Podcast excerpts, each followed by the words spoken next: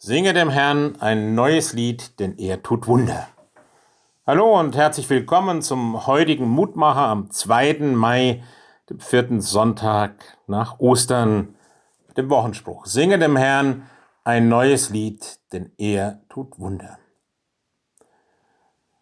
Manchmal habe ich den Eindruck, wir sind oft genug vom alten Lied, der alten Leier bestimmt. Und vielleicht, weil wir nicht wahrnehmen, dass wir genügend Grund haben, ein neues Lied der Dankbarkeit und der Freude anzustimmen. Über die Wunder, die Gott tut. Nehmen wir die wahr? Oft liegt es ja an uns, dass wir die Wunder nicht sehen, weil wir vielleicht nur spektakuläre Dinge erwarten. Wir müssen lernen, dass Wunder nicht im Verstand so wieder laufen müssen und dass sich Gott bei seinen Wundern auch von Menschen bedient.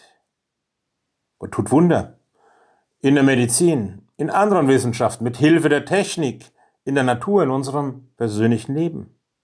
Wir brauchen einen neuen Blick, um in den Ereignissen des Lebens die Hand Gottes zu erkennen. Die Blüte einer Blume im Frühjahr, die Bewahrung in einer kritischen Situation auf der Straße, die Jahrzehnte Frieden und Wohlstand, die wir in unserem Land durchaus noch haben dürfen. Darum sollen wir ein neues Lied singen, denn wo wir hinschauen, gibt es Wunder zu entdecken. Nun ist es in diesen Tagen mit dem Singen schwierig. Wann haben wir das letzte Mal im Gottesdienst gesungen oder für uns selber? Doch wir werden ermutigt, nicht zu einem Gesang, der Leid und Elend, Angst und Schwermut einfach beiseite drängt, aber ein Lied inmitten aller Nöte, ein Lied des Vertrauens und der Dankbarkeit, dass Jesus uns so nahe ist, dass Gott für uns der Friedefürst ist.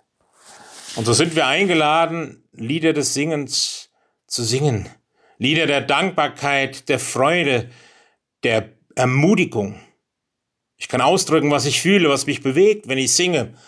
Ob es schön klingt oder mal nicht so schön. Das Singen selbst ist vielleicht schon ein Wunder der Befreiung. Singt dem Herrn ein neues Lied, denn er tut Wunder. Ja, schenke es mir, dass ich das immer wieder tue und mich überraschen lasse von dem, was du bewirkst, wie du segnest und wo du hilfst. Auch Wunder tust manchmal mitten in aller Not. Wunder der Hoffnung, des Friedens und der Liebe. Amen. Es grüßt Sie, Ihr Roland Friedrich Pfarrer.